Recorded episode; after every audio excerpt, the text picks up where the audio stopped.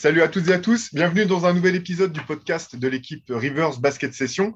Euh, avant toute chose, on vous rappelle que le dernier numéro du MOOC, le MOOC Rivers numéro 9 spécial euh, année 2003 sur euh, la révolution 2003 en fait, tout ce qui s'est passé durant cette année un peu particulière, cette année charnière et qui a auguré euh, les, changements et la transformation de la NBA et du basket euh, mondial tel qu'on les, connaît maintenant. Donc, ce numéro est disponible sur basketsession.com en exclusivité.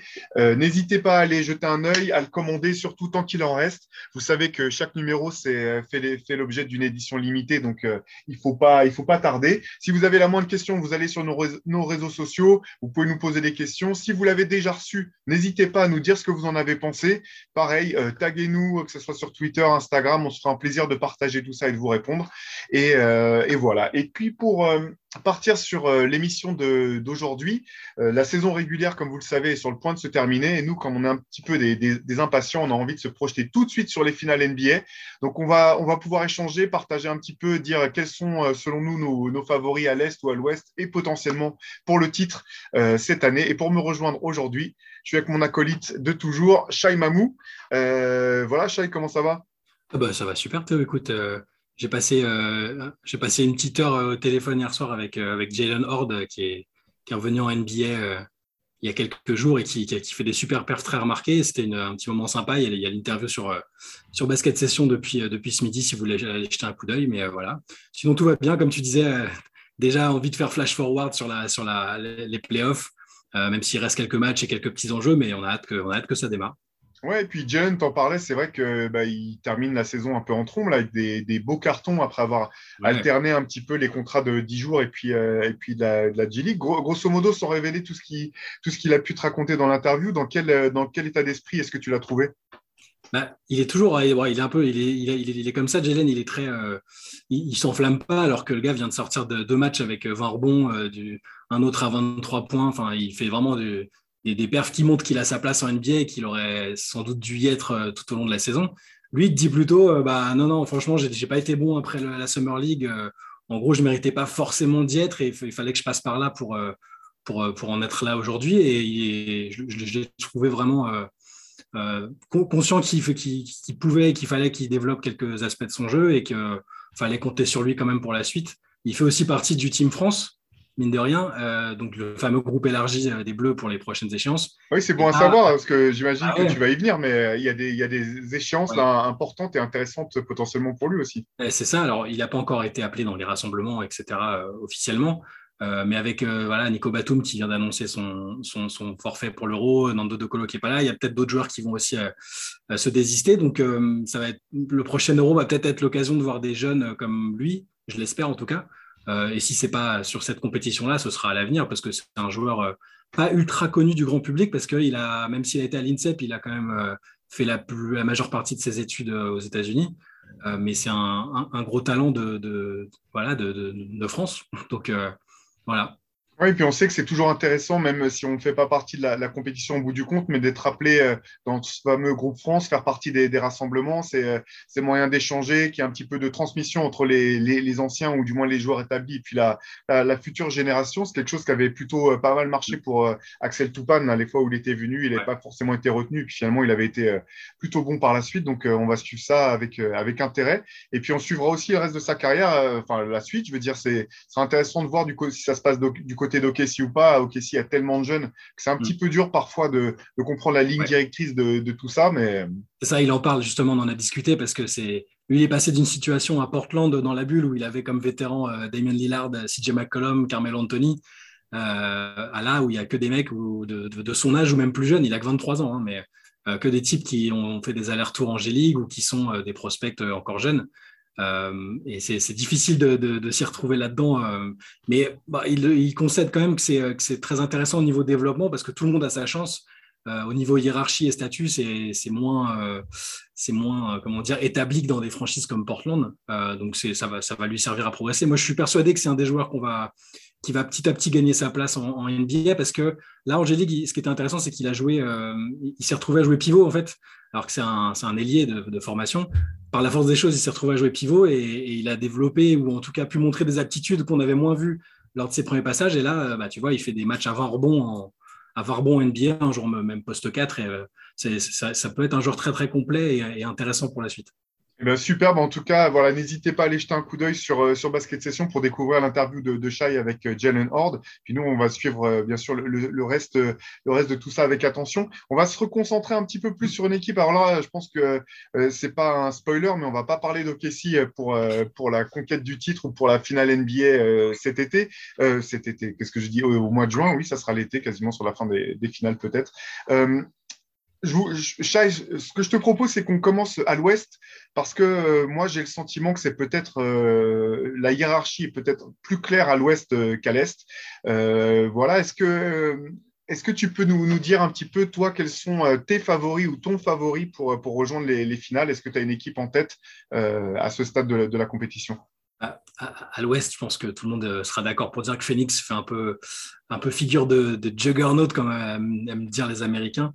Euh, et c'était pas pas évident en fait il y, a, quelques semaines et quelques mois. Moi en début de saison, euh, bon j'étais plutôt optimiste pour Phoenix, mais euh, parce qu'ils sortaient d'une d'une de, finale, c'était quand même une belle saison pour eux. Mais il y avait toujours ce côté à se dire est-ce qu'ils n'ont pas juste profité d'une fenêtre de tir avec des blessures chez leurs principaux concurrents? Est-ce que c'était pas la, seule occasion qu'ils auraient? Et au final, on voit que sur, en misant sur la continuité et le, développement de, de, des joueurs qu'ils avaient déjà, c'est une équipe incroyable au niveau du bilan. Euh, je veux dire, euh, ils sont indiscutables. C'est une équipe qui, peut traverser quelques blessures, quelques, obstacles sans, aucun souci. Là, aujourd'hui, je les vois sauf catastrophe avec une blessure de Chris Paul ou Devin Booker. je les imagine mal être passés loin du coche. Au moins, ils seront, je, pense qu'ils seront au moins en finale de conférence. Ça me paraît, ça me paraît. Toutes les autres équipes ont un peu de mal à, à identifier qui elles sont, à être sûr que tel ou tel adversaire est dans leur corde. Phoenix, j'ai l'impression que euh, ils, peuvent, ils sont prêts à affronter absolument n'importe qui et en, sachant euh, qui ils sont. Mais écoute, moi je partage totalement ton avis. C'est vrai que c'est un petit peu assez marrant avec le recul. Euh, l'an dernier, cette finale inédite Phoenix Bucks avait fait pas mal quand même, pas mal parler. On parlait de voilà de une, finale limite un petit peu la finale de la chance quoi. Par, mm comme certains auraient profité des blessures des uns et des autres. Alors c'est assez drôle parce qu'on oublie un peu vite que Chris Paul était blessé euh, dès le premier match dans la série face aux Lakers, euh, une blessure quand même sérieuse à l'épaule qui l'a pas mal handicapé sur le dribble et sur le tir. Hein. Quand on sait euh, voilà quelles sont ses principales armes, tu te dis que le, résultat aurait pu être aurait pu être très différent. Et puis c'est aussi un peu drôle, on va pas en rajouter une couche sur les Lakers, mais hier on enfin il y a quelques jours on entendait encore Anthony Davis dire enfin, sortir l'excuse des blessures pour expliquer les contre-performances des Lakers c'est dire euh, on ne sait pas vraiment ce qu'aurait pu se passer si on avait été tous là. Et ben même une équipe comme Phoenix qui a caracolé en tête euh, de, la conférence Ouest depuis, euh, je ne sais pas, peut-être le deuxième mois de la, compétition, elle n'a pas été exempte de, blessures non plus. Devin Booker a manqué des matchs, Chris Paul a manqué des matchs, Cam Johnson on, a, on a loupé aussi. Et pourtant, c'est une équipe qui a vraiment été dès le départ quasiment sûre de ses forces, de ses faiblesses, dans la continuité de ce qui était déjà en place et même, ce que je trouve impressionnant avec cette équipe, c'est j'ai l'impression qu'il y a une vraie maturité dans le jeu, des automatismes qui ont été même renforcés par les progrès de, certains de, ces éléments et euh, une, assurance euh, dans les moments chauds. Enfin, les stats dans les dernières minutes de match sont incroyables. C'est incroyable, euh, enfin, la, qualité de cette équipe dans le clutch, c'est hallucinant cette année. Non, mais c'est vrai, il y a vraiment, ça, paraît aussi simple que euh, s'ils appuyaient sur un bouton et que et, qui déclenchaient euh, voilà, des systèmes avec facilité, ils défendent, euh, ils peuvent à la fois verrouiller l'équipe adverse et, tout rentrer. Chris Paul, on sait que Chris Paul, voilà, c'est un mec avec beaucoup de sang-froid, de, d'adresse dans, dans, le clutch, il a toujours été comme ça, mais Devin Booker s'est mis aussi dans ce, dans, ce, moule-là, en fait. C'est aussi, aussi ça, à mon avis, qui, qui contribue à, à, ce que Phoenix soit aussi fort tu, parlais du, développement, de, la maturité de certains. Devin Booker, c'est l'exemple parfait. Euh, il, est longtemps passé pour, euh, pour un joueur un peu soliste qui allait mettre des cartons offensifs euh, dans des équipes médiocres. Ce qu'on avait déjà vu avec, la présence de Chris Paul, il avait gagné en maturité. Là, au niveau leadership, sang-froid, efficacité, c'est redoutable. Et je pense à autre chose, ce que tu, disais, ils ont aussi connu leur, lot de, de, soucis à gérer, comme tout le monde, hein, au niveau de, que ce soit des pépins physiques ou autre chose il y, a aussi la situation de DeAndre Ayton qui aurait pu être euh, explosive. Complètement. Parce que tu, vois, tu as une équipe qui sort de, finale qui, et tu as des rumeurs autour du fait que le proprio veut pas veut pas le prolonger.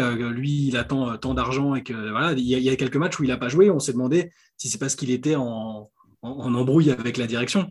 tu as aussi le propriétaire qui se retrouve dans des histoires, serveur, il comme souvent, mais il s'est retrouvé dans, voilà, dans des histoires de, de management toxique avec des accusations, tout ça. Ils sont pas finis d'ailleurs, hein. tout n'est pas, tout n'est pas réglé encore. C'est pas fini, mais ils ont réussi à ce qu'on n'en parle plus du tout. Euh, je, moi, j'ai, j'ai lu aucun article ni entendu qui que ce soit depuis que l'affaire est sortie quasiment. Euh, et tout le monde se concentre sur le sportif à Phoenix. Ça reste des aptitudes aussi à, maîtriser quand tu veux avoir une saison, euh, une saison réussie. l'extra sportif a réussi à pas prendre le pas. Et ça va, du coup, ça vaut aussi pour, pour les problèmes contractuels qu'il y a avec, avec DeAndre Ayton. Bah là, il est revenu aussi bien dans le moule. Tout, tout va bien et c'est, impressionnant. Oui, et puis ce qui est un peu marrant quand même, c'est de voir que les deux finalistes de l'an dernier. Euh, auront fait office d'underdog toute cette saison. C'est peut-être deux des équipes les plus sous-estimées. Euh, les Bucks, parce qu'à l'Est, entre le, le, le, cinéma et le cirque Ben Simmons aux Sixers, puis le trade, euh, les Nets avec, avec Kyrie, Kyrie Irving qui, qui joue, qui joue pas, etc on n'a quasiment pas parlé de Milwaukee. Et à l'ouest, c'est un peu la même chose entre le, fiasco des Lakers, les, Warriors avec effectivement euh, début de saison fanfare, le retour de, Clay, puis la blessure de Draymond, puis la blessure de Stephen Curry. Tout ça a pris énormément de place. au bout du compte, Phoenix et Milwaukee, c'est peut-être deux des équipes dont on aura le moins parlé cette année, avec peut-être une petite exception pour, euh, le, pour le Heat qui est premier à l'Est et dont euh, quasiment personne, tout le monde se fiche cette année. On verra ce que ça va donner, mais c'est quand même dingue. J'ai pas souvenir d'avoir déjà vu deux finalistes finalement être aussi peu, euh, faire aussi peu parler d'eux euh, tout au long d'une saison. Quoi. Bah oui, mais parce que en fait, tout le monde était déjà surpris de les retrouver là euh, en finale l'année dernière. Même nous, on se disait, bah, c'est super cool, c'est rafraîchissant, mais c'est peut-être peut-être la seule fenêtre de tir. parce que les autres, à un moment, je pense qu'on peut regarder les podcasts de l'année dernière où on se disait, bon, l'année prochaine, Denver aura ça, euh, les Clippers, euh, s'ils sont prêts, les Lakers. On, se disait, bah, Phoenix sera là parce qu'ils ont posé les fondations de quelque chose de, vraiment très intéressant. Mais Chris Paul, mine de rien, bah, on, le voyait sur un temps limité. On se disait, il lui reste un an, deux ans peut-être. On se disait, est-ce que Booker va confirmer en tant que leader technique et même plus que ça maintenant? Et au final, ils ont. Je, pense que les doutes étaient permis et légitimes sur savoir s'ils allaient réussir à, mais, euh, mais on ne pensait pas qu'ils seraient aussi forts. Qui aurait pu dire qu'aujourd'hui, ils auraient autant de victoires et qu'ils seraient euh, ultra favoris? Il faudrait regarder les cotes, euh, les cotes, mais ils sont vraiment favoris. là, ils sont, largement favoris. Et Milwaukee, bah, c'est un peu. c'est l'histoire de Yanis sur les dernières années. Le gars est double MVP, meilleur défenseur, tout ça. Et on, se dit encore non, mais si Philadelphie fait ça, si Brooklyn, ça. Mais non, mais Yanis, il sait très bien qui il est, quelles sont ses forces, qu'il peut encore développer. Il progresse tous les ans autour, les mecs, ils l'adorent et, ils savent exactement comment jouer avec lui. Donc, même si Milwaukee a commencé doucement, euh, pour moi, ça faisait aucun doute qu'il reviendrait sur les rails euh, au bon moment. Et, là, c'est pareil. Euh, à l'Est, Milwaukee me paraît être un favori solide. Mais carrément. Et en fait, en fait, ce qui est marrant, c'est bien que tu fasses tout de suite le parallèle entre les deux équipes parce que quand on prend une équipe comme Utah qui, à chaque fois, enfin, surtout euh, l'an dernier, était premier de la, premier de ça, enfin, caracolé en, tête de la conférence et avec toujours ce côté on nous respecte pas, on parle jamais de nous, blablabla. Phoenix et Milwaukee, j'ai le sentiment qu'ils en ont rien à faire. qu'on parle d'eux, qu'on parle pas d'eux. Eux, ils viennent gagner les matchs. Euh, les, dans les deux cas, tu as le sentiment que les groupes vivent super bien. Euh, vraie complémentarité sur le terrain, mais qui, on sent qu'il y a une bonne ambiance aussi euh, au sein du club, que c'est des clubs où, euh, malgré tout, malgré les problèmes de serveur dont tu parlais tout à l'heure, eh ben, le coach coach, le GM s'occupe d'être GM et où les joueurs s'occupent de ce qui se passe sur le terrain. Il y a une répartition des tâches qui fait que, que tout ça fonctionne. Et moi, ce que j'aime bien dans, l'évolution de, Phoenix cette année, c'est que c'est pas simplement on prend ce qui se passait l'an dernier, on le refait cette année. On sent qu'il y a une évolution. Et aujourd'hui, par exemple, si on devait choisir un MVP de cette équipe, même si, bien entendu, Chris Paul a un rôle primordial au sein, au sein du groupe, euh, j'ai le sentiment qu'il y a aussi une espèce de passage de, relais qui est subtil, mais euh, qui fait qu'aujourd'hui, Devin Booker est vraiment le, le, meilleur joueur euh, de, de cette équipe, sans que euh, enfin, sans qu'il y ait eu la question de se dire, euh, mais c'est l'équipe de qui en fait? On sent que c'est leur équipe, de toute façon, c'est l'équipe du groupe, et que euh, y a ces questions d'ego finalement ont réussi à être mis sur le côté. Ça, j'ai l'impression que Chris Paul a, beaucoup appris ou tiré d'enseignements des expériences avec les Clippers, où on se disait, bon, ça y est, c'est Blake Griffin, on, sait que ça s'est pas passé de manière idyllique sur le plan relationnel aux Clippers, hein, Chris Paul, Griffin et les autres, ça pas, n'a pas été fantastique, surtout sur la fin. là, il y a, voilà, il, s'est dit, il a quand même identifié chez ce mec-là, chez Booker, bah, un possible leader technique et vocal c'était pas gagné d'avance. Hein. Je pense que majoritairement, au début, quand Booker est arrivé, on s'est dit bah, il a le profil pour être un, énorme scoreur d'équipe euh, d'équipe médiocre euh, et peut-être qu'il grandira avec le temps. Mais et, là, au final, tu regardes même sur les, la perception qu'ont les autres joueurs de Devin Booker, ça a beaucoup changé aussi, je trouve. Avant, on n'entendait pas spécialement parler. On, savait, tout le monde savait qu'il était ultra doué. Euh, il y avait une espèce de filiation. Il avait une relation avec Kobe. Il s'entraînait un peu avec, etc. Là, j'écoutais encore Kevin Durant l'autre jour et dit c'est le joueur que je préfère regarder. Oui, c'est ce, que disait aussi Damien Lillard il y a, quelques mm. semaines. C'est ce que disait euh, la, discussion dont tu parles de, Kevin Durant, c'est aussi ce que disait JJ Reddick. Il y a effectivement un, vrai respect euh, de la part de ses pairs. Moi, pour, reprendre, repartir un peu sur son début de carrière, ce qui me faisait pas peur, c'était pas tant son, c'était pas tant son, caractère, sa personnalité en tant que tel, c'était les mauvaises habitudes. Parce que mm. quand tu commences dans ta carrière NBA en jouant Suns, qui sont au fin fond de la, conférence Ouest, et que tu as euh, trois ou quatre coachs en deux ans et demi euh, pour commencer ta, carrière. Il y a vraiment de quoi prendre de mauvaises habitudes. On connaît bien des joueurs euh, qui ont, qui ont pris cette, euh, cette pente-là. Et ce que j'avais peut-être pas tout à fait su évaluer, c'était à quel point il était euh, proche de quelqu'un comme Kobe et d'autres, dans le sens de bah, non, lui c'est un vrai compétiteur. Et effectivement mettre ses points, euh, c'était important comme c'est, on va pas se pleurer, c'est important pour euh, n'importe quel joueur de basket de la D4 départ jusqu'à la NBA, on est content de mettre des points c'est quelque chose qui est important, mais il avait à cœur de gagner à tel point que voilà, euh, Chris Paul n'est pas arrivé à Phoenix par hasard, c'est qu'il y avait une vraie volonté de Booker de jouer avec Chris Paul, euh, volonté euh, qui était réciproque. Et, c'est intéressant, tu parlais de ce qui s'est passé aux Clippers, c'est que je pense qu'il y avait quand même une certaine, suffisamment d'intelligence, d'humilité et d'envie de gagner pour avoir envie de faire appel à, un mec comme Chris Paul qui va diriger le jeu, qui va être à la baguette et une vraie volonté de progresser. Et je, je pense que c'est aujourd'hui les Suns et David Booker payent, enfin, récolte les fruits plutôt de, bah, de, ça, de cette attitude et de, de, ce très bon travail aussi, il faut le reconnaître, de James Jones euh, depuis qu'il qu'il est arrivé euh, en poste en, tant que GM.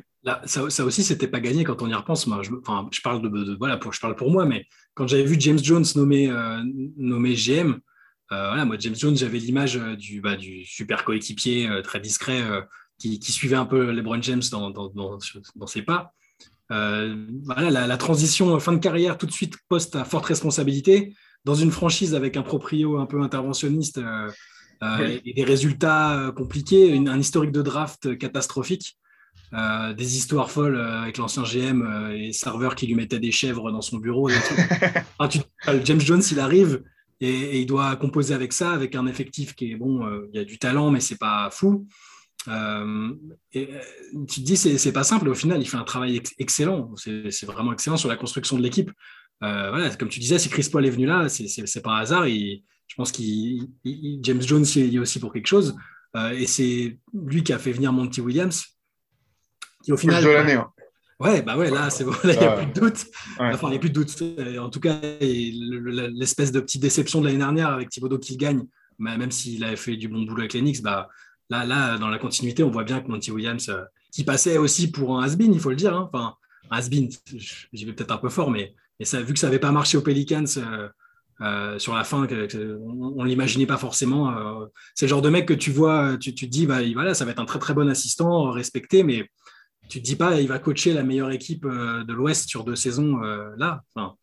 et au final, il est là, et c'est peut-être aussi la présence d'un gars comme ça, hyper fédérateur à, mi-chemin entre players coach et, quand même bon tacticien, parce qu'il fait des choses, il a un style euh, maintenant identifié. Bah, des mecs comme Devin Booker, ils, ont aussi besoin de rencontrer dans leur carrière des, des, coachs comme ça, en plus de joueurs euh, comme ça, comme, euh, comme Chris Paul. Ouais, j'en profite pour remontrer là, parce que dans le, dans le MOOC spécial 2003, justement, on parle de James Jones qui, qui, qui, sort aussi de cette fameuse draft et qui a eu un parcours un peu euh, vraiment étonnant et particulier. C'est pas forcément euh, le joueur sur qui on aurait parié euh, au moment de sa draft qu'il aurait un, un impact euh, important sur la NBA. Au bout du compte, bah, c'est le cas, pas forcément. Il a mis des shoots importants quand il était joueur, hein, c'est sûr, mais ce qu'il est en train de faire en ce moment avec Phoenix, c'est peut-être ce qu'il ce qu'il aura fait de plus important dans sa carrière ou la manière dont il aura le plus marqué le jeu. Je voudrais revenir sur ce que tu disais euh, au sujet de, Monty Williams. C'est très intéressant parce que Si on revient aussi sur le terrain, ce qui est assez incroyable avec, avec Phoenix et la manière dont, il cartonne, c'est la manière dont il joue. Et ce que j'entends par là, c'est que si on regarde euh, les stats avancées en termes d'efficiency, ils seront euh, dans le top 2 euh, en, défense, si je ne me trompe pas. Ils ont la troisième meilleure attaque de toute la ligue. Et ce qui est incroyable, alors, défensivement, on sait, on sait ce qu'ils font, beaucoup énormément d'activités, des joueurs très forts. Hein. Moi, je suis fan de Michael Bridges. c'est un mec qui sera, je ne sais pas s'il sera dès cette année, mais en tout cas, enfin, je, je pense qu'il sera au moins dans une des deux All Defensive Team. Enfin, c'est un mec qui a vraiment le profil pour devenir un stopper absolu. Mais il y a aussi, ce qui est, assez fou, c'est en attaque, c'est qu'au bout du compte, dans cette NBA moderne où euh, l'essentiel des équipes cherchent à être fortes à trois points, fortes dans l'attaque de cercle ou à prendre beaucoup de lancers francs, c'est une équipe qui est parmi les moins bonnes dans de toute la ligue dans ces trois secteurs et qui est la plus forte dans le mid-range. Et là, en fait, ce qui est, vraiment euh, incroyable, c'est qu'ils ont Chris Paul, Devin Booker, deux des meilleurs joueurs dans ce registre. Mm. Et il se trouve que les 29 autres défenses de la Ligue sont euh, concentrées sur le fait, non, ou même les 30 défenses de la Ligue sont concentrées sur le fait de stopper les tirs à trois points et de protéger le cercle. Et Phoenix, le gros de son attaque, c'est dans le mid-range. Et ce qui est, ce qui est d'autant plus intéressant, c'est que quand on regarde euh, ce qui se passe en playoff et la réalité en playoff par rapport à la réalité de la saison régulière, c'est qu'on se rend compte que si pour aller loin en playoff, pour être champion NBA, il faut des joueurs un joueur, mais souvent des joueurs qui sont capables justement d'être super efficaces dans cette zone. On pense à Kevin Durant, on pense euh, que Kawhi Leonard, on pense euh, voilà tous ces joueurs-là qui sont capables d'être clutch et d'être performants dans ce secteur du jeu. Et c'est exactement ce que fait Phoenix. Et ce qui est marrant, c'est qu'à l'inverse, défensivement, ils sont excellents pour, pour dissuader ou gêner euh, les, à trois, tireurs à trois points. Ils sont excellents en protection de cercle avec DeAndre Ayton, euh, Javali McGee et compagnie. Donc, c'est euh, assez, euh, assez intéressant de, de noter qu'au bout du compte, ils essayent de faire faire aux attaques adverses ce que eux savent faire très bien, c'est-à-dire prendre des tirs à mid-range et profiter du fait que ces équipes-là ne savent plus ou ne savent c'est pas qu'elles ne savent plus, c'est pas que les joueurs en sont incapables, mais ils ont tellement peu l'habitude de devoir jouer dans ce registre que ça joue euh, complètement à l'avantage de Phoenix.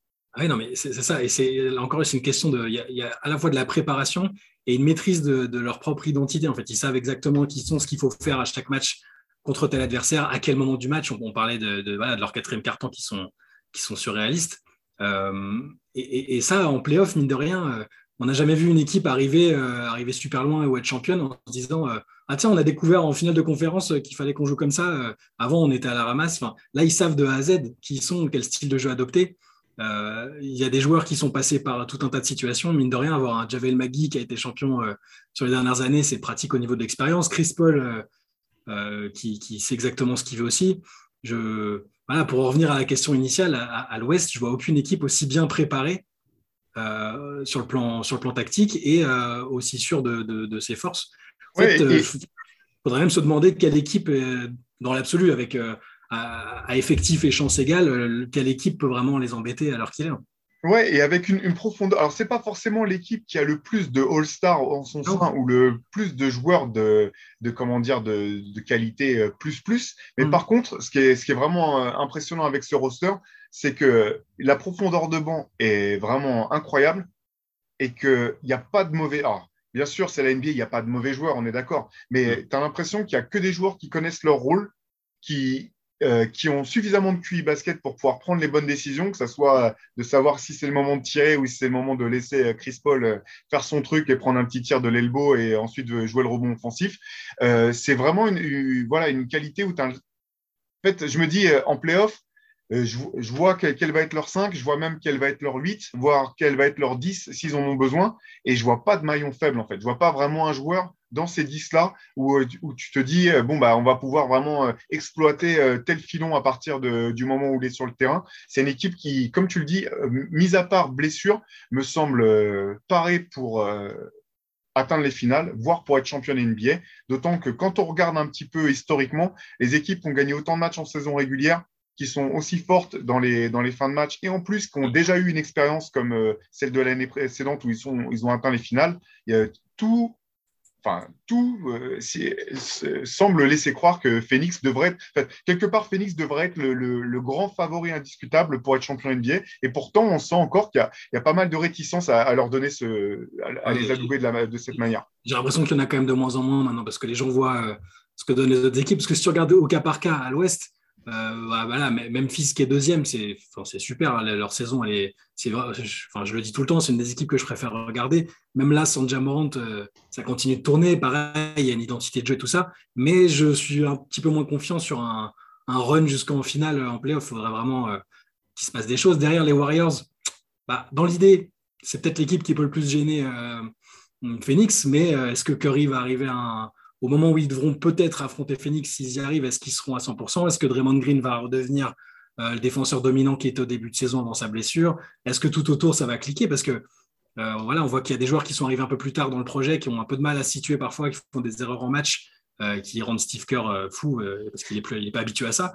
et après, si on veut descendre sur les outsiders, bon, Dallas, c'est très bien, mais est-ce que sur une série, alors qu'ils n'ont jamais gagné avec Doncic de série playoff, est-ce qu'ils peuvent déjà taper taper tout le monde et aller battre Phoenix en finale. Enfin, voilà, on peut aller comme ça jusqu'à tous les qualifiés en playoff. Je vois personne qui, pour l'instant, euh, euh, sur la logique euh, strictement sportive, hein, on sait qu'il y a, de, il y a, des, choses qu'on qui, ne maîtrise pas et entre les blessures, des coups de chaud inattendus, des craquages psychologiques. Mais cette équipe, elle a l'air tellement, même voilà, mentalement, l'aspect psychologique.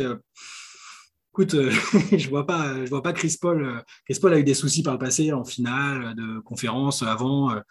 Il n'en a pas eu tant que ça, hein, finalement. Non, non, c'est un, peu, un peu, voilà, c'est la légende urbaine. série face, face au, à OKC où effectivement il s'est vraiment complètement euh, foiré euh, de mm. manière. Euh, c'est peut-être même la seule fois qu'il qu'il est passé à ce point à côté d'un match dans, les moments chauds. Après, c'est plus des problèmes de blessure.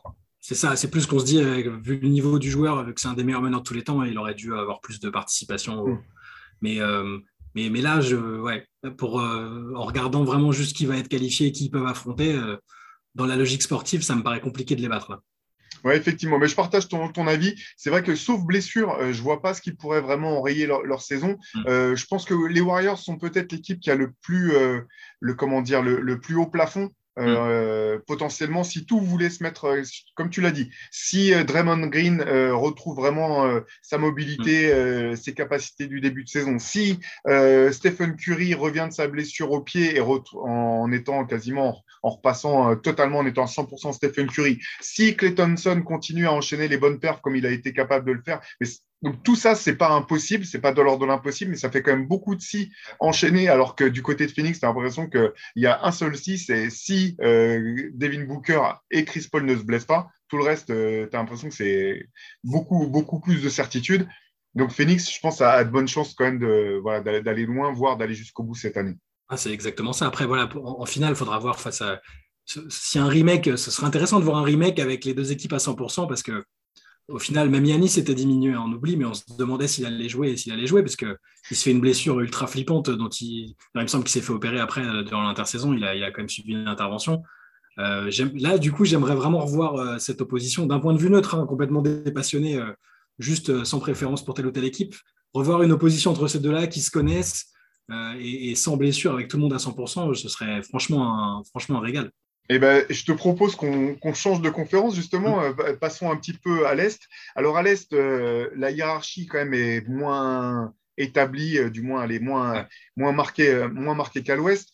pour rappel, c'est donc quand même Miami qui, qui va finir premier, premier de la conférence Est, alors qu'effectivement, on en a parlé quasiment pas de toute l'année. ils n'ont quasiment jamais, enfin, on, pourrait compter euh, les, nombres de matchs qu'ont pu jouer ensemble Kyle Lowry et Jimmy Butler et Bam Adebayo. Ça peut se compter sur euh, une paire de mains, une paire de pieds. Et puis euh, voilà, donc quand même un parcours impressionnant de la part de Miami. Boston qui finit la saison régulière en trombe. Les Sixers, les Nets, on peut continuer à rajouter des points d'interrogation, des guillemets, des astérisques, tout ce que vous voulez. On ne sait pas ce que vont donner ces équipes, donc c'est vraiment dur. Et au bout du compte, enfin moi, moi je serais tenté quand même de, de, commencer avec, euh, avec Milwaukee. Euh, en début d'année, quand on faisait nos petits jeux des pronostics, bon, c'est toujours un petit peu dur hein, en début d'année. Moi, j'avais, j'avais quand même mis une pièce sur le fait que Milwaukee retournerait en finale, justement parce que ça me semblait être l'équipe à l'Est qui pouvait se placer le plus dans la continuité et potentiellement qui avait le meilleur joueur de toute la conférence, à, voir avec Kevin Durant, à voir avec Joel Embiid, bien sûr. Enfin, c'est, des débats qui sont pas, qui sont pas, qui sont pas vains. Hein. Mais, euh, mais Milwaukee, pour moi, reste quand même malgré tout mon, favori à l'Est. Euh, en partie, en grande partie, parce que Yanis est quand même incroyable. Euh, la semaine dernière, on parlait un petit peu des, potentiels MVP, de qui était où, etc. on peut le mettre dans tous les sens, peu importe. Yanis est l'un, voire le meilleur joueur du monde. On peut rajouter autant de joueurs que vous voulez, il est dans cette discussion-là. Et donc, euh, moi, mais moi je, vais, verrais quand même bien Milwaukee euh, pouvoir sortir, euh, sortir du chapeau parce que tout simplement, c'est peut-être là aussi l'équipe qui sait le mieux qui elle est qui a pu euh, surfer quand même sur le, le, le boost de confiance euh, de son parcours l'an dernier, qui été un parcours très compliqué. Hein. Il y a plusieurs fois on a pensé qu'ils allaient sauter, que ce soit face aux Nets, que ce soit même en finale NBA quand ils étaient menés, 2-0. Donc euh, j'ai l'impression qu'ils ont gagné beaucoup de, de voilà, de, de, confiance par rapport à tout ça, que ça a permis aussi au staff de, faire pas mal d'ajustements tout au long de la saison. Et moi, je les verrais bien sortir de l'Est à nouveau. Qu'est-ce que, qu'est-ce que tu en penses, toi, Shai, pour la conférence Est? Là, sur, pareil, euh, comme toi, sur la, dynamique actuelle, euh, c'est une équipe qui n'a plus la pression de devoir gagner le, titre. Yanis, il s'est débarrassé de cette pression-là, mais qui n'a pas les désavantages de, ce, de, ce, sacre, parce que parfois des équipes se relâchent et se disent euh, Bon, ça y est, on a gagné, on ne peut pas faire mieux que ce qu'on a fait, notre temps était compté, c'est très bien. Là, ils ont eu, c'est-à-dire qu'ils n'ont pas eu tout de suite le sentiment d'urgence de se dire il faut absolument qu'on soit premier de la conf, qu'on explose tout le monde, qu'on montre qu'on est les champions en titre. Ils y sont allés tranquillement. Euh, Yanis est monté en puissance. Il le dit lui-même, c'est pas le MVP, les trophées individuels maintenant, limite, ça, ça l'ennuie, hein, c'est pas ça qui, vise. Euh, et ce qui me fait dire vraiment que là, Milwaukee est, favori, euh, c'est que toutes les oppositions directes avec des, équipes rivales, Yanis direct, il marque son terrain, et, il fait des actions décisives contre Philadelphie, Brooklyn, euh, tu as l'impression que il sait, au moment où il, devra affronter ces équipes-là, et où les Bucks devront affronter ces équipes-là, parce qu'il n'est pas tout seul, il va te sortir le contre qu'il faut à la fin, euh, il va faire le match à 40 points, euh, il va te faire tout, tout ce qu'il faut, sans, même avec des pépins physiques, il va serrer les dents, il va le faire. C'est ce qui me fait dire que Milwaukee, là, à l'heure actuelle, ils sont sur une pente ascendante, en plus, je trouve, sur la dynamique. Avec Boston, ça se, ça se joue un peu. Boston est un peu tout petit peu moins impressionnant ces derniers, ces derniers temps, mais euh, c'est aussi, euh, aussi logique parce que leur run a été énorme.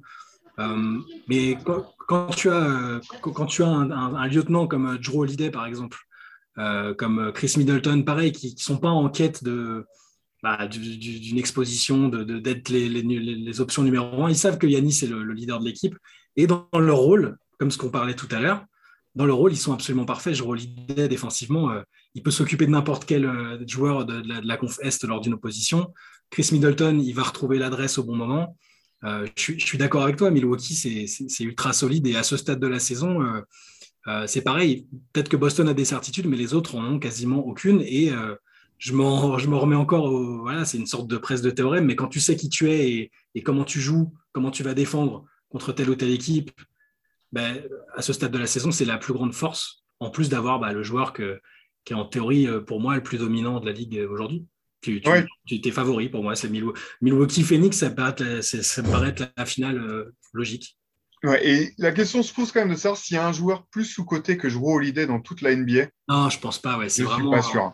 Non, mais on oublie parce que c'est pareil, sa carrière, il a, il été All-Star relativement tôt finalement avec Philadelphie. Avec Philadelphie, ouais. Et on parlait, je trouve qu'on parlait pas énormément de ses talents défensifs au début. C'était pas, waouh, c'est le meilleur défenseur euh, sur l'homme, ta, ta, ta. C'était vraiment, ouais, c'est un mec euh, très complet, mais Là, maintenant, euh, tu, le vois, c'est ce qu'ils appellent un, savant de la défense. Il, y a tous les mecs, euh, tu leur demandes euh, quel, type tu aimes le moins affronter, lequel tu crains le plus, lequel est le meilleur défenseur. Franchement, les trois quarts, ils mettent toujours l'idée sur le, sur le podium. Hein.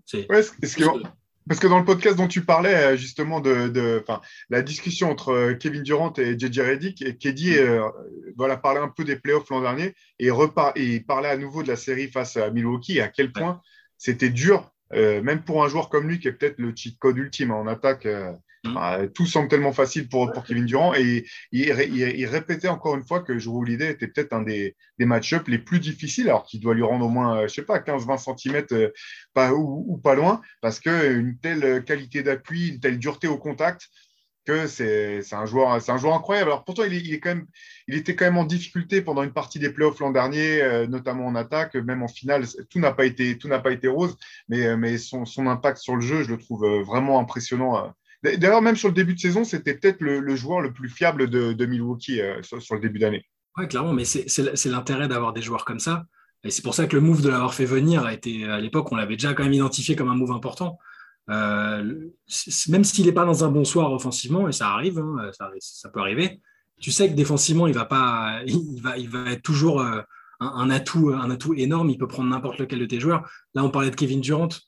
Bah, on est d'accord pour dire que c'est peut-être le mec qui a le moins de, de type capable de le limiter. Euh, ah bah oui, on, peut, on est d'accord. il y a toujours des... Il y a même eu euh, des... Bon, après, souvent autoproclamés, mais des Jordan Stopper, des Kobe Stopper, tout ce que tu veux. Mais il n'y a personne, je crois, qui peut dire non, non, moi, quand je joue contre KD, c'est bon. Euh, bah, Drew donc il ne le dit pas parce que c'est pas dans sa personnalité. Mais c'est celui qui, tu sais, qui va l'emmerder à chaque fois, en fait. D'ailleurs, personne ne s'est autoproclamé autoproclamé le Kelly Stopper. J'ai pas ah. souvenir que quelqu'un ait voulu euh, de cette étiquette. Tu, tu peux pas, c'est impossible.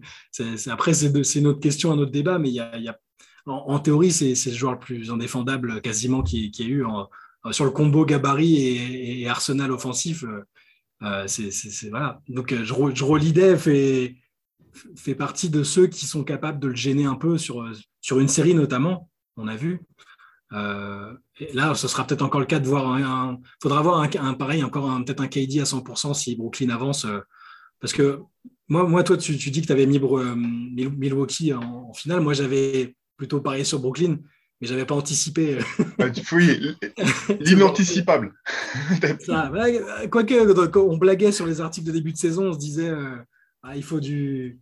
il faut du courage pour Steve Nash. il, va, il va galérer entre les folies de Kyrie puis Arden qui arrive. Euh, on, savait qu'il pouvait y avoir des, dingueries comme ça, mais non, j'avais pas vu, pas vu venir le coup du, trade d'Arden aussitôt, de Kyrie qui veut, qui va, qui joue pas les, trois quarts de la saison. Donc euh, là, c'est pas impossible, mais tu vois, euh, on parle de Milwaukee qui a ses certitudes et on, sait exactement quoi attendre d'eux. Brooklyn, il y a une ou deux certitudes, mais c'est ça reste, ça reste pas pareil. Quoi. Sur une série, j'ai du mal à me dire Brooklyn va gagner quoi qu'il arrive, même avec KD en fait.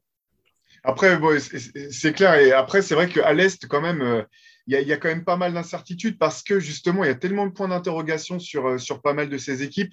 Euh, Miami, par exemple, euh, bah, qu'est-ce que, est-ce, que, est-ce que défensivement, ils peuvent être suffisamment forts pour vraiment compenser un petit peu ce qu'on sait que c'est voilà, une, excellente équipe défensive, mais qu'offensivement, ce n'est pas forcément le rendement de, certaines des, des, des, équipes, des meilleures équipes de, la ligue. Est-ce que voilà, leur défense peut, face à une, une, opposition, face à un Brooklyn ou face à un Boston, être suffisamment forte pour compenser un petit peu le, manque, le manque de, comment dire, de feu d'artifice en attaque C'est une question. Euh, est-ce que, est que, le rendement de James Harden actuel sera son rendement en playoff, sachant qu'en playoff, euh, le rendement de James Harden est rarement, voire jamais meilleur que celui qui, était le sien pendant la saison régulière Est-ce que, est que Ben Simmons reviendra du côté des Nets en playoff? Autant de points d'interrogation, donc c'est quand même compliqué d'avoir de, de, un pronostic sûr. C'est pour ça que là, c'est vraiment euh, un pronostic à l'heure actuelle, sachant ce qu'on sait de, ces équipes. C'est pour ça que je pense que, aussi que voilà, Milwaukee a le plus de, cartes en main pour, pour aller au, bout. Mais euh, quoi qu'il arrive, les, les, playoffs à l'Est, ça va être euh, incroyable. J'ai un, un, petit pronostic under the radar. Ouais. En, ce, en, ce moment, on n'arrête pas de faire des news Boston euh, privé de certains joueurs euh, au premier tour contre Toronto, machin privé de tant de joueurs contre Toronto en barrage. Ah Toronto, ils sont en train de se frayer un petit chemin grâce au, protocole sanitaire en vigueur au Canada. Il y aura toujours un joueur ou deux important qui fera pas les matchs, qui fera pas les matchs sur le parquet des Raptors. Faut se méfier parce que Philadelphie jouait sans Taiboul en, défense à Toronto. Puis je sais plus, il y, a un autre joueur dont on parlait ce matin, je sais plus lequel. Ça, me reviendra. Mais euh, voilà, attention aux Raptors qui sont sur une énorme dynamique. Je dis pas qu'ils vont aller au bout, hein, mais euh, attention à une petite surprise peut-être au premier tour. Euh, Parce que non seulement ils sont forts, mais en plus, en face, il y aura peut-être des joueurs qui vont manquer parce qu'ils ne sont pas fait vacciner. Et d'autant qu'avec Nick Nurse, c'est certainement peut-être entre, entre les Raptors et, le Heat. en tout cas, pour à mon sens, ce sont les deux équipes qui sont les plus fortes pour s'adapter au match par match. Euh, proposer des choses offensivement, défensivement différentes avec euh, des groupes de joueurs qui sont prêts à, qui sont, enfin, euh, qui sont, qui... c'est ce que j'aime bien à Toronto en fait, c'est que tu sens que le, coach a plein d'options dans sa, dans sa manche et que les joueurs se régalent de, de, les, de les mettre en place sur le, sur le terrain. Il y, a une, il y a une vraie osmose, j'ai l'impression, entre le coaching staff et les, les, joueurs à Toronto et avec les athlètes et tous les joueurs de, immenses qui peuvent jouer à toutes les positions qu'on connaît à Toronto et leur dureté défensive. Effectivement, ça va, ça sera pas cadeau, euh, quelle que soit l'opposition pour, pour Toronto, ça ne sera pas cadeau pour, euh, pour l'adversaire. Là, là, ils sont, ils sont cinquième à l'Est, alors que il y a, je sais pas, il y, a, il y a, un mois, on se disait, bon, allez, c'est cool, ils sont bien, ils vont peut-être faire le play-in et tout. Mais, mais ils en, Au début de saison, on se demandait même s'ils n'allaient pas carrément repartir de zéro en tradant euh, Siakam et Van Vliet et tout raser pour euh, reconstruire. C'est le parcours de Toronto. Bah, encore une fois, on parlait des équipes dont on n'a pas beaucoup parlé. Enfin, quand je dis nous, je ne parle pas simplement de, de hmm. nous, mais en gros, euh, des, des médias qui n'ont pas beaucoup été couverts par, par les médias. Toronto, c'est impressionnant aussi. Quoi. Ah ouais, non, mais complètement. Euh, on a beaucoup parlé, bah, à juste titre, en début de saison et sur la première partie de Chicago, parce que c'était cool, ça, ça revenait au. Et de Cleveland aussi. De Cleveland, qui était la bonne mm. surprise. Au final, c'est deux équipes qui ont, baissé de pied. Euh, avec, euh, voilà, à côté, tu as Toronto qui, pareil, savait, avait une identité précise. Nick Nurse, vraiment, il a confirmé que c'est pas juste Kawhi qui a fait gagner le titre aux Raptors, mais que lui avait son, vraiment son rôle dans, dans, dans ce qui s'était passé. Il continue de montrer que c'est un des meilleurs coachs de la ligue. Euh, et, là, enfin là, ils sont cinquièmes et ouais, au, premier tour, euh, attention quoi. Hein. là, c'est Philadelphie pour l'instant. Euh, Philadelphie avec l'histoire d'Arden qui, comme tu disais, a du mal en playoff. Et là, la version 2022 d'Arden, la version physique et ce qu'il est capable de faire en ce moment. attention à ce que ça repose pas tout sur Joel Embiid et, et, et qu'il n'y ait pas une déconvenue au premier tour. Ça, on verra quand on aura les affiches exactes mais ça fait partie des. Voilà, moi, je vois bien Toronto euh, emmerder du monde pendant ces playoffs. C'est clair. Et euh, donc, du coup, j'ai l'impression qu'on on on est plutôt aligné là pour ce coup-ci. Euh, Phoenix en, favori à l'ouest à l'heure actuelle, Milwaukee en favori à l'est à l'heure actuelle pour un remake de, ces finales de 2021 que moi j'ai trouvé passionnante. Je, me suis régalé du premier au dernier match de, ces finales. Euh, allez, on va, jouer un petit peu le. On va se projeter encore un peu plus. Tu aurais un, pronostic? Quelle équipe tu, verrais la, mieux sortir d'un éventuel, éventuel rematch? Ah, super dur. super dur. Euh, on est encore dans un monde où il n'y a pas de blessure grave, où on ne se dit pas mince, Chris Paul va pas jouer, mince, Yannis est sur un genou. Euh, j'aurais envie peut-être que Phoenix gagne, parce que, comme j'avais dit dans un précédent podcast, j'ai complètement. Euh, je me suis mis à adorer Chris Paul sur la fin de sa carrière, alors que c'est un joueur avec lequel j'avais du mal, au-delà du fait que je reconnaissais que c'était un, joueur génial, mais j'avais du mal. Et là, la façon dont il a géré sa, les dernières années de sa carrière, la façon dont Phoenix joue et, la, et pour récompenser la continuité du, bon travail, j'aimerais que Phoenix gagne et je pense qu'avec ce qu'il montre là, il serait en mesure de battre Milwaukee. Mais vu ce que je vois d'Yanis dans les matchs importants, où il se dit c'est bon, je, je, vais faire, vous inquiétez pas, je vais faire le contre. Contre Philadelphie, c'était sur Embiid. Euh, contre, euh, contre Brooklyn, euh, il, marque à trois points avec Durant à côté et c'est lui qui marque à trois points pour envoyer. Et après, il met les lancers francs. Il met les lancers francs. Tu as l'impression que le gars, tu lui dis euh, Bon, tu es super fort, mais tu pas très bon sur la ligne. Et le mec, il va te claquer 80% sur la ligne euh, sur la saison. Tu lui dis Ouais, mais t'as pas de shoot, euh, c'est pas beau à voir jouer, tu sais que sauter dunker. Le mec, il va se mettre à te mettre des trois points dans, le money time. Il n'y a rien qui l'arrête, en fait. Et, il est aussi sur la trajectoire des très très grands qui sont super durs à stopper et, qui, développent leur palmarès comme ça. Donc, alors, la raison me ferait presque dire Milwaukee, et mais j'aurais envie que Phoenix gagne.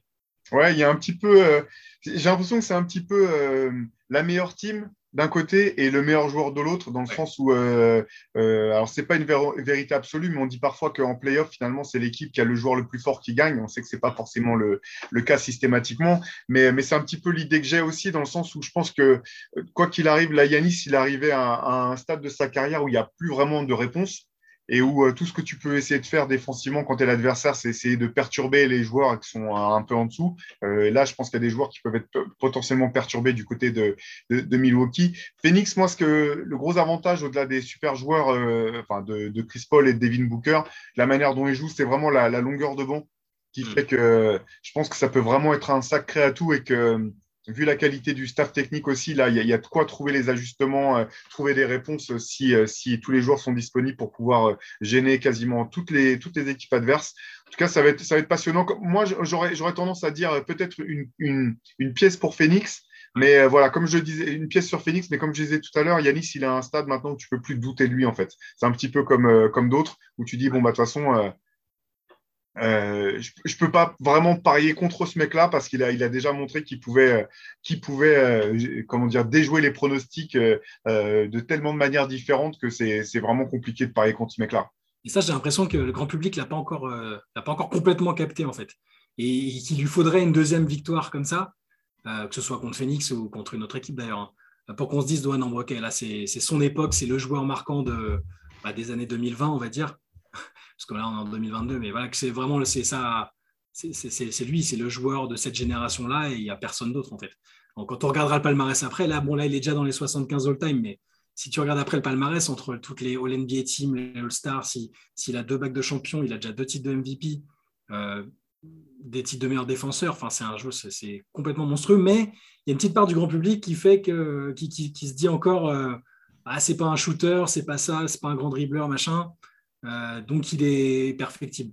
Parce qu'il correspond, il correspond à aucun modèle établi, en fait. Il n'y a jamais eu de joueur comme lui avant. Donc, euh, il peut, on ne peut pas se, dire, ah ouais, il est un peu comme Kobe, il est un peu comme Jordan, il est un peu comme LeBron, il est un peu comme, comme Wilt ou, ainsi de suite. Mais ce qui est marrant, c'est que, alors ça ne sera pas le cas, mais dans l'absolu, cette saison, ça ne serait, ça serait pas du tout impossible. Enfin, Yanis pourrait très bien finir meilleur marqueur, meilleur défenseur, MVP de la saison régulière, champion NBA, MVP des finales first team All NBA. Alors, c'est pas, bien entendu, hein, je dis pas qu'il va finir avec, en raflant tout ça, mais il n'y a aucun de ces, de ces trophées qui est hors d'attente potentiellement pour lui encore à l'heure actuelle. Et euh, là, effectivement, si le grand public ne se rend pas compte que, que c'est un joueur, euh, comme on dit parfois, un joueur générationnel ou du moins un, joueur tel qu'on on a la chance d'en voir euh, tous les 20 ans, voire une fois, une fois, une fois dans sa vie, ben, il va falloir qu'il se réveille un petit peu, je pense. Il faudrait demander ce qu'il en pense à James Harden, justement, parce qu'il en a plus reparlé depuis. Ah, pour le problème de skills, là, les joueurs, quoi. Ah, il fait que courir, sauter, c'est ça? La phrase était folle, parce qu'à la base, ça partait juste d'une espèce de rivalité pour le titre de MVP, tout ça. Et on lui dit, bah non, mais lui, c'est facile, il a juste à courir et à sauter. Et là, il fait absolument, euh, il fait pas que courir et sauter, il fait absolument tout. Euh. il est playmaker, il est ultra fort en défense. Donc, euh, ouais, joueur générationnel, au final, on l'envisageait, on, l'a quasiment jamais envisagé comme ça, en fait. Yannis, c'est ça qui est intéressant. On avait vu un peu venir l'avènement sur un Rivers, on avait titré le roi, le nouveau roi, etc. On, on sentait qu'il y avait un truc et qu'il pouvait, ça pouvait être un joueur assez unique. Mais je ne sais pas si on l'envisageait vraiment comme joueur générationnel, ou dans 20 ans, on se dit, ah oui, bah ça, c'est les années Yanis, tu vois. Et parce que par, de par son parcours qui est ultra improbable, de par sa personnalité aussi, à la base, euh, il est un peu renfermé, timide, il a mis un peu de temps à parler très correctement anglais. Il y a tout un truc qui fait que, sans lui, il, il faudrait un film, un biopic, tout ce que tu veux, c'est absolument jamais vu, euh, presque même dans l'histoire du sport, euh, du sport co, c'est quasiment c'est invraisemblable. C'est, mais carrément, il faudrait même une série documentaire. Mais ce qui, ce, qui est, ce qui est fou, en fait, avec, ce qui est intéressant, passionnant, même avec Yanis, c'est qu'à ce côté où euh, il y a les jeunes années, la progression, donc là, tout le monde s'emballe sur le potentiel. Donc ça devient un peu le chouchou. On dit, mais c'est incroyable ce joueur, euh, espèce de meneur de, de cette taille-là, quand on pensait un peu qu'il serait meneur euh, ou qu'il serait voilà, porteur de ballon et tout. Puis au bout d'un moment, il arrive à un niveau fou, il devient MVP et on commence à se concentrer uniquement sur ses failles parce qu'il va il n'est pas champion NBA. Donc, on se on dit, ah, finalement, est-ce qu'on l'avait pas fait monter trop vite? Est-ce qu'il n'est pas, c'est pas un joueur un peu gonflé? Finalement, il peut pas permettre de, de, de, gagner un titre. Et derrière, en fait, ce que je trouve, euh, ce que je trouve très fort, c'est qu'il a eu, euh, d'une part, l'humilité de ne pas se contenter de, du niveau euh, auquel il était atteint et de continuer à travailler sur son jeu, mais pas uniquement sur ses failles, mais sur l'ensemble de son jeu. Et finalement, de créer le joueur qu'il est aujourd'hui. Un joueur incomparable dans le sens où il n'y a pas de comparaison, il n'y a pas eu de joueur comme lui avant. Euh, et euh, inventer un petit peu son, propre, son, propre, son propre jeu et continuer à, progresser, à performer. Et euh, ben, le parcours de, enfin, les finales NBA ou le, parcours des Bucks l'an dernier à partir du moment où, il se blesse au genou, c'est un truc de fou. Même, même, même dans une série Netflix, on n'inventerait pas un scénario aussi dingue. Il y a besoin pour la, fameuse legacy qui, obsède toujours les gens et les joueurs eux-mêmes. Justement pour qu'on se dise pas, ouais, bon, bah, il a gagné un titre, mais en plus, c'était sur une, sur un petit, un petit accident, on va dire. Il y a des gens qui le voient encore comme ça, hein, qui se disent bah, regarde, Anthony Davis, il dit bah, si les Lakers avaient, si on n'avait pas eu ça de blessé, il n'y a pas, pas qu'Anthony Davis, je pense, hein, il y a d'autres équipes qui pensent sincèrement que cette année-là, c'était leur année et qu'ils l'ont raté parce que à cause d'une blessure, à cause de ça, euh, à cause de la pandémie, machin. Et j'ai envie pour lui parce qu'en plus, il, a au niveau de sa personnalité, c'est une, c'est une superstar euh, géniale à suivre, à écouter. Euh, j'aimerais pour lui que sa legacy se résume pas à euh, un titre contre Phoenix cette année-là et qu'il y en ait un ou plusieurs d'autres, qu'on puisse se dire après, non mais regarde, le gars, a dominé sur la durée, collectivement, individuellement, il n'y a, rien à dire. Parce que mine de rien, là on le vit sur l'instant, mais c'est toujours, avec le recul des années après, c'est toujours, c'est pas simple de savoir exactement, exactement ce qu'il en est. Donc j'ai envie que ce joueur-là, avec sa personnalité, son histoire, soit vraiment un, quand on se demandera plus tard euh, où, le mettre dans le classement des, du, GOAT, comme on dit, bah, qui n'est pas à se dire est-ce qu'il est 48 ou 49, mais est-ce qu'il est 5 euh, ou 10, tu vois, ce serait génial. Et ceci dit, euh, on va peut-être pouvoir finir là-dessus. Est-ce que je trouve cool avec Yanis, c'est pour ça qu'il fait aussi frais aussi comme, comme personnage, c'est qu'on a le sentiment qu'il ne se pose pas ces questions-là que quelque part il, vit l'instant, présent. Alors, ça fait un petit peu, voilà, truc un peu cliché, euh, être dans l'instant, euh, etc. Mais on a le sentiment que chez lui c'est vrai. Et pour repartir, redire un mot de Phoenix, j'ai aussi un peu l'impression que Chris Paul, après les désillusions en playoff, après avoir été tradé par Houston, après de passer par, euh, par j'ai l'impression qu'il a aussi réussi à évacuer un petit peu ces questions de legacy de sa tête et à se concentrer sur euh, les choses qu'il peut maîtriser et que ça explique peut-être le fait qu'il ait finalement réussi à atteindre euh, les finales NBA. Et je n'ai jamais senti Chris Paul aussi libéré peut-être qu'actuellement. et euh, j'ai l'impression que c'est un petit peu le cas aussi de, Milwaukee et ou en tout cas de, Yanis. Il y, a y a un côté libération chez Chris Paul, enfin un côté. enfin, on s'est tous dit quand il, a été envoyé au KC, on s'est tous dit oula, c'est le début de la fin il va être coupé, il va peut-être se, raccrocher à d'autres stars, à ses potes, à LeBron, etc.